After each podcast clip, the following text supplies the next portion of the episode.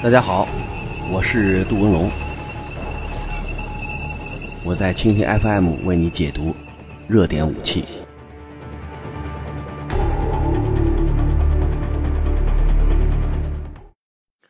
大家好，一天一种武器，一天一个视角，我是杜文龙，我在蜻蜓 FM 为你解读新闻中的武器。呃，最近美国出了个受气包，唐纳德·库克号导弹驱逐舰在波罗的海。被苏两四战斗机又戏弄了一番。呃，两年前的四月份，大概离今天这两周年左右的时间，库克号在黑海被苏两四又戏弄了一番。所以我们看，库克号在两年之内被苏两四战斗机轮番戏弄，而且都是低空飞掠。呃，从现在看呢，已经成了美国海军在欧洲地区最委屈的一条军舰。这个跟那个库克号上那个座右铭正好相反。呃，库克号导弹驱逐舰上座右铭叫“信仰无所畏惧”，但是从现在看呢，信仰啊全头畏惧，因为在二零一四年四月份，呃，在黑海苏两四战斗机飞越库克号导弹驱逐舰的时候，呃，据说那个驱逐舰用的都是，呃，所有的电子系统全部被瘫痪，而且根本就找不着北。它呃，苏两四战斗机当然是一个 R 型的电子侦察机，它能够使用机载的电子系统。对宙斯盾系统进行干扰，所以当时的库克号是什么电都没了，什么都找不着了。呃，完了之后呢，有二十七个士兵提交了辞呈，就是我坚决不当库克号的这个兵了，甚至美国兵都不当了。我想这次地中海的这个波罗的海的飞掠行动会不会造成库克号大量人员的集体辞职，这都难说，是吧？所以无所畏惧变成了全都畏惧，这一点呢，恐怕跟。之前的这个座右铭相比完全相反。我们回想这个库克上校在越战中所遭受的这些失败和他表现出的顽强意志，那跟现在库克号上导弹驱逐舰上的这些士兵相反，嗯，应该是一个绝对的榜样。现在的这些库克号上的水兵跟库克号库克上校已经没有办法产生某种这个在伟大呀、神圣啊。这个强悍啊，这个意义上任何关联词了。嗯，这种行动在美国和呃俄罗斯之间爆发很多。之前在日本海曾经有什么航空母舰啊在这儿进行演练，然后俄罗斯的战斗机，包括苏两四啊，然后苏两七啊，轮番加入演练。不知道的还以为是俄罗斯空军、海军跟美国空军、海军进行了一场联合演习。嗯，但是呢，演习的方式不一样，因为俄罗斯是不请自来。从整个的飞行动作上看呢，也不规范，所以美国人说了，你这个第一不专业，第二不安全。这美国人呢也是挺很很好笑。你说你把军舰开到俄罗斯的家门口，跟波兰进行演练行动，对加里宁格勒构成了直接的威胁，是你的行动首先是绝对的不安全。那么这种情况下，你怨俄罗斯飞机不安全，这个好像有点说不过去。嗯，往后退一万步讲，在战略上的不安全，首先是美国创造的。没有战略上的不安全，就没有战术上的不安全。所以俄罗斯用自己的不安全和不专业，也让美国尝到了这种非安全的一些恶果。呃，这种行动当年在日本海上有，那么最近呢，好像在这个两海地区，就是黑海地区和波罗的海地区特别多。呃，苏联飞行员无所畏惧，因为在黑海的飞掠和在地中海的飞掠行动都表明，你把驱逐舰放在这儿，这简直就是找死的行为。因为对于俄罗斯来讲，你的大航母虽然很大，但是如果我在黑海周边建立起强大的海空军基地，我能够容纳和起降战斗机的数量比航空母舰要多得多。航空母舰按目前的携带量七十架，这算一个大数了。如果从周边的空军基地起飞，哪个基地不起飞个七八十架？所以他把周边的这些所有的陆地机场都当成了自己的航空母舰的甲板，只不过它的甲板没有泡在水里边晃动。所以，当年四十二万平方公里的黑海几乎就成了温水煮青蛙，这个水煮美国航空母舰的这么一个场合。那么从现在看呢，波罗的海现在也面临着这些问题。那么，如果在狭小的水域，俄罗斯凭借目前在加里宁格勒强大的驻军，对海上的任何的联合演练行动都可以构成直接的威胁。这种活动呢，只意味着双方对抗行动的进一步加剧。从这次飞掠行动看呢，它跟之前在黑海那次飞掠还不一样。这次飞掠是两架苏两战的战斗机是组团来，美国人说了，机翼下面很干净，没带导弹，也没带炸弹，带的是副油箱，说明呢，这种飞机对现在的这个驱逐舰，它进行的首先是一种这个侦察，然后呢是一种威慑。从侦察来看呢，在黑海就侦查一遍了，完了这个受气包在这儿再侦察一遍，反正也不多，是吧？呃，如果通过这种这个侦察行动，它对库克号，无论是你的通讯频率啊，还有你的这个其他的这些细节啊，都可以进行近视在眼底的这种侦察行动。所以，对于呃这个俄罗斯这次应该是收获挺大。这个苏两四飞完以后，马上卡两栖直升机又来了，蜗牛直升机就停在你的上方，像一盏灯一样照耀着你，这连续不断的拍摄。而且据这个美国人讲，那个卡两栖待也不是一会儿半会儿，也是进行了好几次穿越活动，前面、后边、左边、右边都把它拍了个遍。呃，这个好像就在对聚光灯下对一个戴着手铐的犯人进行审查，呃，这种态度，美国人感到不高兴。第二是威慑，因为没有一架战斗机对美国军舰这样不礼貌，是吧？而且从美国人所发布的声明来看，距这个飞行，呃，距军舰只有九米高度。那一般在航展上五到十米就算死亡编队，那么居然在九米的高度上飞掠，这是又说明呃这个它的发动机两台发动机的咆哮声以及巨大的气流，对甲板上的任何一个美国水兵都可以构成重大的威胁，而且这种发动机的咆哮能够让每一个人的头发根儿都立起来。我记得那年在珠海航展看这个米格二十九和苏两七的飞行表演两回。那个下来之后，你感觉这个苏两七垂直向下，勇士队的，嗯，那个发动机那那个那个尖叫声，几乎让你人都感觉这个不好了，是吧？那如果在甲板上晃晃悠悠的船，再有这么大的声音，美国人估计感觉更不好，是吧？是特别不好，是吧？所以从这个角度，我们去分析。他这种攻击行动，如果是带弹攻击，如果是用其他的这个装备进行打击，那很有可能这个库克号现在早已经不在这个波罗的海的海面上了，而是在波罗的海的水下，是吧？已经形成了一堆废铁，也说明这种作战平台单舰在这个地区频繁的出入，对于美国海军来讲绝对不是件好事儿，因为你在人家门口舞枪弄棒，人家还有更强的枪、更大的棒在后边进行挥舞。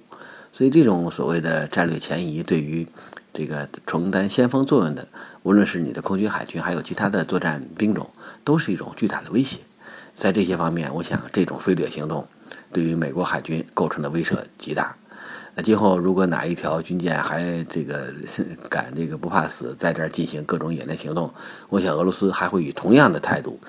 同样的举动对这些目标进行飞掠。严格的说呢，这次飞掠行动。对于俄罗斯空军苏两四飞行员也是一个很头疼的事儿，因为苏两四战斗机是一个严格不适合飞行表演的飞机，变后掠翼。你看它在飞掠过程中，美国拍的照片，它的机翼几乎是一个垂直状态，就是它在用低速、用最大的升力这个状态飞行。你像苏两七啊，气动外形很好，然后翻个跟头，然后这个找个杂耍，包括把挪威的这个 P 三，嗯，开个口子。它的气动性能好，飞行性能很优异。你像苏两四这种老飞机、二代机，如果一旦在这个飞行过程中出现任何意外和闪失，那么很有可能只有一个这个目标，那就坠海，机毁人亡。所以，这种严格不适合飞行表演的飞机，一定要进行这个所谓的飞行表演。这也好像是刀尖上的舞蹈，是吧？也可能是通过他这种强悍的作风来展示自己这个强大的作战能力。呃，这种飞掠行动，我想对每一个美国水兵都刻骨铭心。呃，今后有可能在这这些地区，呃，像这类行动还会更加频繁。我们讲主要原因还是美国人在这欺人太甚。你说你在呃东欧地区进行大量的集结。而且据说还有三个战斗旅马上要在拉脱维亚、爱沙尼亚进行部署。那部署之后，美国等于提高了两道围墙。第一道围墙是空中的围墙，那么这不用说，它的各种飞机的部署啊，包括这个海上的部署啊，这都没有问题。海空作战能力有了大幅度的进展。另外，如果陆地上的重型装甲部队也进入到这些国家，说明陆地上也有一道围墙，对俄罗斯构成了严重的威胁。所以，空中、海上、陆上都有这种。呃，向俄罗斯推进的这种态势，所以俄罗斯肯定会异常愤怒。他在采取任何行动的时候，恐怕不会考虑到美国人的这个什么不安全呀、不专业，什么安全专业，在俄罗斯飞行员里边那都是胡说八道。呃，所以他这种强悍的作风，我想在今后对抗中还有。那么俄罗斯除了在这儿表现自己的愤怒，在远东地区和这个伊朗也表现出了自己的愤怒，而且很艺术。你比如说，对远东地区，他最近搞了个登陆演练行动，呃，东西方都在展示自己的这种能力，所以双头鹰嘛，不仅要向两个方向看，还要向两个方向干。哎，这就是俄罗斯的性格，这是双头鹰的性格。远东地区组织了大规模演练行动，目标肯定是日本。那日本曾经说了，他有能力占领北方四岛，而且对俄罗斯在北方四岛进行的各种装备和人员的调整高度不满，而且发誓要在这儿有点行动。那么这话没说完，就在拉夫罗夫准备访问日本前夕，他太平洋舰队组织了这次大型两栖作战演练行动。严格的说，两栖作战是什么行动？典型的海外进攻行动。也就是说，如果这个北方四岛有四个岛，万一有一个岛被日本人占了，那么俄罗斯凭借目前的作战能力，能够在短时间重新夺回这个岛屿，让这个岛重新姓俄，对吧？所以从这个角度去分析，它的这种示威作用、示强态势依然是非常强大。呃，实际上也给拉夫罗夫跟日本的谈话有了一个结论，就是无论怎么谈，无论咱们谈多少，对不起，北方四岛的主权、南千岛群岛的主权，毋庸置疑就是俄罗斯的。所以他已经用炮声、用舰艇在海上离开的这种雪白的浪花，告诉了日本人：谈也白谈，什么都能谈，涉及到领土主权的问题绝不能谈。那最近俄罗斯还向伊朗提供了 S 三百系统，九年的曲折是吧？按照这个之前所签订的协议，目前制裁既制裁既然已经解除，那么俄罗斯有权利在不违反国际法的情况下向伊朗出售之前的签订的各种军品。我想这种。这个贸易既能够让俄罗斯赚得盆满钵满，同时呢，也能够对这个地区产生呃安全上的影响。因为毕竟，嗯伊朗人头眼里最大的这个头号的敌人一定是美国，跟俄罗斯差不多，是吧？既然第五舰队在这波波斯湾每天晃来晃去，包括航母啊，还有其他舰载机以及其他作战舰艇在波斯湾对伊朗构成严重的威胁，而且舰载机的起降对伊朗构成的也是很大的威胁。但是伊朗目前对他没什么好办法。你自己的飞机吧有，但是太破。F 十四这么多年了还是美式装备，美国都淘汰了那么多年，所以 F 十四现在能飞起来几乎就是一个奇迹。另外像 F 五啊、征服者啊，包括我们前面说的一些破飞机，现在它能飞就不错了。所以它急需一把金钟罩和铁布衫对自己进行防御。如果有了这个防御能力，那么伊朗在这儿的口气有可能会更硬。你在这个地方，如果拿了伊朗这个俄罗斯的导弹，今后再买点特九零啊，再买点其他的俄式装备，那么伊朗各军种更新换代，有可能是一个新的趋势。特别是按照俄罗斯的这种呃路技术路线进行这个革新，那么我想它的综合能力一定会有一个非常大的提高。那么这种提高让俄罗斯在中这让那个俄罗斯的意图通过伊朗在中东会有一个这个很好的展示。那么既然伊朗反美，俄罗斯也仇美，那么在联盟关系上，那目标是一致的。嗯，如果伊朗在这儿任何一举一动，恐怕对美国都不会有太大的好处。提供更多的装备，提供更多的技术，只能够让伊朗反美的情绪更加高涨。所以俄罗斯也是在借力打力，哎，通过自己的军火出口，通过对伊朗的再次武装，让现在的中东形势向有利于俄罗斯这个方向改进和调整。所以，我们纵观目前俄罗斯所展示出的一系列强硬的态度，真的跟那个石油涨到了六十美元有关系。现在，普京现在马上就财大气粗了，钱包现在是扁的，马上油价一涨，钱包会越来越多，越来越鼓，这样之前经济异常窘迫的形态就会发生重大的变化。所以，目前呢，他已经有充分的底气在东西方同时舞枪弄棒，对于美国的这种战略转移，特别是战略东移，形成一种巨大的威慑。我们也在想象，今后还会有什么地方会有俄罗斯的这种这个作战的能力，或者是展示自己真实这个水平的一些场合和空间。现在日子来了，五月九号，在呃莫斯科红场要举行这个庆祝胜利日七十一周年阅兵。去年是七十周年，今年是七十一周年。这个七十一周年这个日子选的也好。因为目前这个阅兵呢，有人嫌烦嘛，一年阅一回，你说没完没了的阅，天天弄不回，那那些玩意儿咋弄啊，是吧？嗯，往年都是重复，也没什么新东西。从今年阅兵来看呢，很有可能还是在发泄对美国的强烈不满。而且今年阅兵，你看叙利亚打得不错，那空中编队一定是要要把这个所有的这个型号进行展示啊。你搞不好在苏两四战斗机的排序上真就排在第一名啊。这次有可能这个出场顺序是论功行赏。凡是在叙利亚打得好的飞机，凡是在叙利亚作战勇猛的部队，呃，凡是在这个西部地区对呃北约东扩有制约作用的作战部队和武器装备，有可能会优先排序啊。所以从这点上，我们去分析，这场阅兵简直就是一场庆典，庆祝俄罗斯在叙利亚作战行动的胜利，那么庆祝现在在西部地区跟北约和美国的对抗。所以，我想这个阅兵式上实际上是在给美国眼色，是给美国看自己的这种肌肉。那么，如果在整个阅兵式上没有新武器，那么去年出现的新武器要大量出现。呃，在作战行动中有个这个各种高超表现的这个部队，有可能在阅兵中会排在前头。所以，如果今年去归纳俄罗斯这种阅兵，有可能跟去年装备啊、格局啊没有太大的变化，因为刚一年，它有什么这个新的变化不不可能有，是吧？即使有的话，也不多。